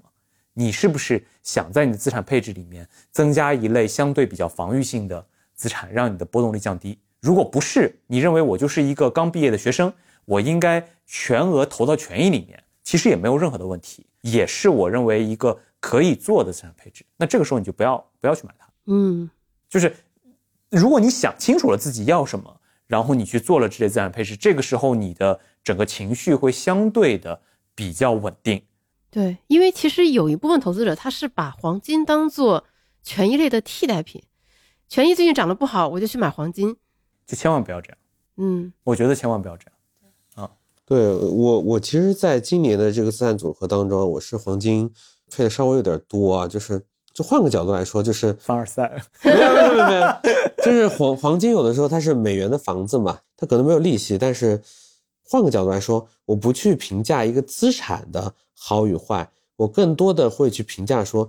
它这个资产在我的配置组合当中，它是代表了什么，或者是它是承担了什么样的一个角色。哎，快到最后复盘结尾，还有一个。老师略微打脸，但是你可能已经不记得的事情。你怎么？你怎么？孩子，这一期整个就是我的打脸，脸都肿了。不是啊，我肯定了你啊，对吧？神预测，神预测很多嘛，就是一有巴掌也有甜枣。好的。这其实还有一个事儿，我觉得也是挺值得聊，就是个人养老金。嗯。你去年年底就是旗帜鲜明的拥护个人养老金配置，现在还这么坚定吗？你说到这个，我突然释然了，我还以为是什么这个让我非常打脸的，就是这个，我觉得特别符合我刚刚跟田老师在讲的这个逻辑，就是你去买这个个人养老金，你是为了什么？对，我在我的那期节目以及包括跟这个宇白的聊中，我就很明确的说，我就是为了节税嘛，对吧？我最大最核心的需求是节税，那这个需求达到了没有？达到了，那就算这一年个人养老金，不管你买了什么样的这个，如果你买的是 FOF。或者是其他基金也好，你可能跌了百分之五，跌了百分之几不重要，就是我对它的一个需求它实现了，那么因为说实话，它现在跌了涨了，我也卖不掉，对吧？对，得等到退休才来看。那这么长久期的一个产品，你就可以忽视它的涨跌。那明年你到现在还要不要再去配？要不要继续买？那就看你明年还要不要节税嘛。如果对吧，像我今年一样收入降低了这么多，我明年没有节税需求了，我我可能就不配了啊。这是我如果啊，嗯啊，但是如果我会发现，哎，他还是可以我我结几千块钱税的，那为什么不配呢？其实就是回到我们最初的那个原则，你要搞清楚你投资一类资产，你的目的需求到底是什么。它在你整个资产组合里，它它的作用是什么？对，当然了，也许会有朋友说啊，你结了五千块钱的税，结果你亏了 三千块钱的本金，也没多少嘛，对吧？甚至你还亏了更多的本金。但是还是那句话，上限一万二啊，你也亏不了特别多。就是啊，你亏了三千，你你买的是啥呀？我也不知道。但是就是你把整个，因为个人养老金账户里的资产都是非常非常长久期的对，资产嗯，啊，你如果你拉了那么长来看，其实不能以这一年来论英雄。对，我们至少要观测三年、五年啊、那么可能各个基金公司的产品也会开始显出优劣出来。对，那到那个时候，你再来做一些调仓或者怎么样，都可以。对，因为我身边有小伙伴会抱怨，就是在这个政策刚推出的时候买进去的是亏最惨的，但是你这个观测周期太短了。对，你想这个东西，你可能二十多年、三十多年之后你才能拿出来，你就以一年的涨跌来说啊，个人养老金不行，个人养老金可以，我觉得还是略显武断。而且从某种角度来说啊，这种长久期的东西，它目的是什么？它目的是兜底嘛，是为了防止你在退休的时候你碰到什么意外的状况的话，你的生活被击穿嘛，对不对？嗯，那么换个角度来说，它既然它是可以为你兜底的，它可以防止生活被击穿的这样的一个模式，我觉得它其实就就达到了它的目标了。足以。就是说，当你退休的那个瞬间，比如说你跟你老婆一年每个月可以多增加几千块的这个收入，我觉得他已经达到他的目标了。就是说，我不需要比百分之七十五的人走得更快、更快的达到终点，我只需要达到终点就行了。嗯对。另外一个我认为很重要的就是中国的投资者，虽然我们的资产已经全部都转向净值化了，但是我们的思维还没有转向净值化。换句话说，为什么我们买很多保险的时候，它给一个预期收益百分之三或者三点五，哎，你觉得挺好的，你就一直买它？那你认为那些保险公司它在投资的时候难道没有波动吗？一样有，它只是不展现给你而已。对，而你在买个人养老金或者是很多账户，它因为它实时的每天都在波动，然后你每天都能看到它的涨跌，你就会变得心情非常的焦虑啊。然后就是然后钱还拿不出来。呃，这钱还拿不出来，然后就是中国投资者到某一个时段，他必须要是因为现在全球的投资者都是这样的，就是我账户上的钱它就是会经常波动的。没有办法像以前一样买一个百分之五的理财，百分之八的信托，然后就不管它了，然后一年后就拿利息，就这种东西以后就是不存在了。如果你要拿这种，它的收益率就是很低的，就是存款嘛，对吧？就是百分之三、百分之二，大额存单也就是百分之三点几四，就是这样了。所以必须得要尽快的让自己调整过来这种心态，拥抱投资市场，你才能有一个比较好的状态去做未来的投资。对，就不会被你账户里的各种资产的这个波动而扰得你身心不宁。对，所以在熊市比较好，就是大家都关掉账户就不看了。对，当然，还有一种方法，就是在你的配置组合里边，你把高波的和低波的去做一个区分。嗯，你首先，你手上有一波低波的东西，无论是他是做另类的呀，做 T 零的呀，去做城投债啊，去做宏观对冲啊，就不管什么东西，你有一个低波的部分在那边，你其实心里就会稳很多。那你高波的那一部分，你可以去做一些择时。对，我觉得对于任何普通人来说啊，只要是你对于现金流是有预期的，你对于家庭的生活你你是有担当的，就是你得有一块低波的东西去做打底。就当你有这个时候，你会更加从容，甚至来说，你可以更好的去做一些择时。就是中国投资者迟早有一天必须要接受这样一个投资者教育，嗯稳赚不亏，那就意味着他的收益真的非常非常的低。嗯，如果他非常坚定的说稳赚不亏且收益很高，那往往就是一个骗局。就是不可能三角中的问题了。对，那就是到了我们节目的尾声，来，两位老师开始畅想二零二四吧。今天方丈不是还在雪球嘉年华旗帜鲜明的说非常看好呃股票投资吗第？三次什么在历史上第三次享有买的冲动是吗？是这么说的吗？大意是这样，非常看好权益类市场，然后评论就有一些对，就是我一直认为不能为了大家恐惧时候买入而大家恐惧时候买入，就是你会发现恐惧还有更恐惧，特别是对于港股投资者来说有非常深刻的体会。或者明年你们会做一些什么样不一样的？如果让我做一个非常坚定的判断，我判断地缘政治风险活跃期依然会向上走。嗯换句话说，就是我们会看到更多的地缘政治上的黑天鹅事件，原因就在于这个领域的周期，它一旦起来之后，在没有外力破坏它之前，它是不会往下降的。所以这个是我几乎能够做的唯一的比较坚定的判断。那在这个坚定的判断下面，我们又能做出一些对于资产的判断，比如说对于黄金，对吧？然后乱世买黄金，对吧？啊，然后对于利率等等的这些判断，其实，呃，就是人要找一个支点的话，我会愿意把支点放在这个点上面。OK，不是听前半段，我的心就揪了起来。我想说，这不是小酒馆吗？怎么变成忽左忽右了？对，就像去年的时候，大家都会觉得俄乌可能已经是顶点了，嗯、没有人会想到巴以会战火重启。那呃明年我们不知道是哪里，但是也不一定是明年，可能明年是中间的一个比较中中间的一个喘息之机，对，也是嗯有可能的。但是整体来说，大家要做好，就是，呃，地缘政治这个不稳，就是这个背后有很多的逻辑，我们今天就不展开了。但是嗯，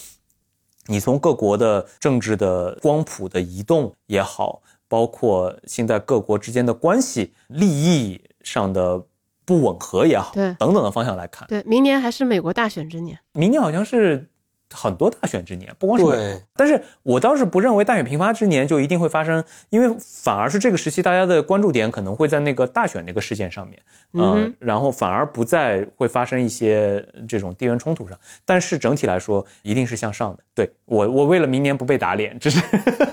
哎呀，这这没有意思了嘛？没有没有没有，我觉得这个判断是非常重要的，其实是非常重要的。对于大家的资产摆布，就对于我这样一个资产配置呃流派的人来说，这样一个判断会对我的整个资产配置产生非常多的影响。嗯嗯，对，就是觉得预测这个事情比预测是大盘股走得好还是微盘股走得好要重要非常多。不敢了，哎，就是完了呀！就是我们小酒馆下的嘉宾都变保守了。对，我觉得明年要找一个找一个彩色的降落伞。这是什么意思啊？有没有觉得我的判断还是比较明确的？对对，就什么叫彩色降落伞？就是说，就明年大家还是就是在一个，就我们并没有脱离这个大周期嘛。呃，特别是从宏大叙事角度来说，明年很多的大选年，而且你从那个阿根廷大选，你就会发现一个特点是什么？就是每个人有每个人的想法，但是大家都不愿意停留在原地了。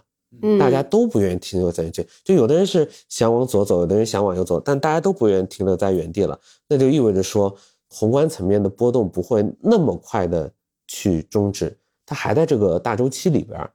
呃，我觉得这是个很大的影响。所以说，呃，为什么需要一个彩色降落伞？第一方面来说，你需要通过一个均衡的、差异化的一个配置去确保这个反脆弱的这个结构。我觉得这个事儿是非常重要的。第二个是在这个结构当中的话，你一定要是去找那些相关度偏离度比较大，然后与此同时，它能够在不同的经济环境当中，它都能够保持一个相对比较稳健的一个状态。就是无论是原油也好，黄金也好，权益类产品也好，呃，包括债券类的一些东西，对我来说，到了二零二四年，我一定会更加均衡的去配置它。就是尽嗯管你说从 A 股视角来说，现在很多的一些票被错杀，它可能会是一个比较好的择时的一个时间点，但是对于二零二四年来说，我还是会比较谨慎的去面对这些事情。天龙老师好像一个基金公司的首席策略师，用一个非常四平八稳的方式。对，说话滴水不漏，听君一席话，如听一席话。但是我觉得他说的有一个逻辑是很重要的，就就是我最终追求的不是我赚了多少钱，而是我在这样的一个年份不要亏很多钱啊，损失本金其实比少赚钱，比少赚钱对，更加的可怕，嗯，更加的可怕。对就我们做这么多事情，其实是是为了避免在贫穷当中老去嘛，而不是为了说追求。呃我们避免的就是人还活着，钱没了。呃对，而不是说每年都要有超额嘛。嗯，哎，我发现这其实是一个很好的方法，就是当你在考虑自己该买什么、投什么的时候，你就想象你是在小酒馆的年终，你要跟所有的听众提出，就是明年你的配置建议，或者是你你对明年的展望和预测，突然会变得中庸很多，然后 你就很难再去做那些冒进的角色。嗯，至少我觉得二零二四依然不是一个值得冒进的年份吧。嗯，对，那港股能爱吗？我还是那个建议，就是港股现在对我来说，我拿它被动收息，我太开心了。就是满脸都写着高兴。对，就是恒生指数的股息率都在百分之四点几，我真的好开心啊！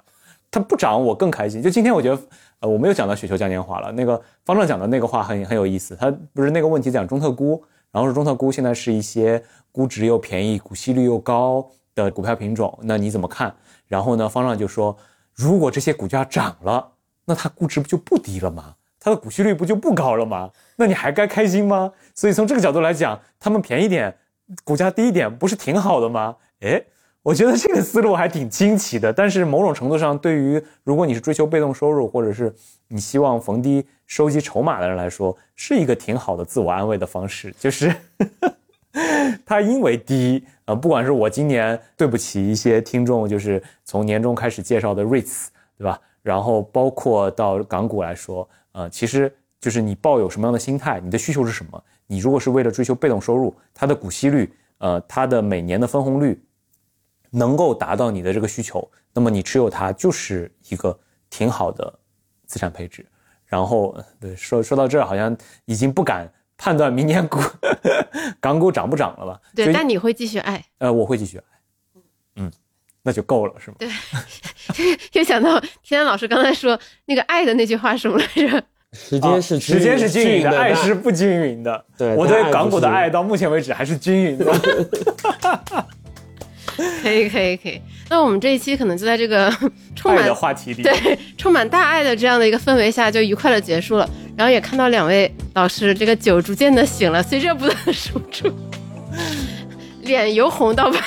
对，我们在小酒馆的二零二三年年末，终于呃真正的小酒馆了一把。对的，希望明年还能请到两位老师，那个时候我们争取边喝边录，而不是喝多了再录。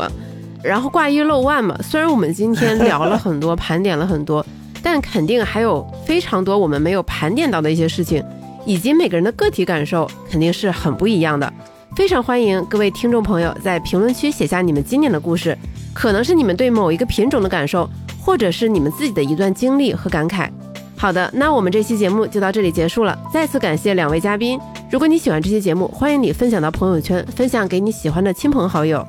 如果你希望在二零二四年开始多了解一些投资基础知识，欢迎你来有知有行 APP 免费阅读投资第一课，跟超过十万人一起学习如何从门外汉变成八十分的投资者。如果你希望在一年的开始把家庭财务梳理得更好，欢迎你来有知有行 APP 体验一下我们的家庭理财记账功能，相信能带给你很多的发现和收获。如果你有其他关于投资理财的困惑，欢迎给我们写信，知行信箱欢迎你。我们的邮箱地址是 allinthebeer at gmail.com，你可以在文稿区看到它的拼写。我是雨白，下周五晚八点在知行小酒馆和你一起关注投资，也关注怎样更好的生活。我们下周见。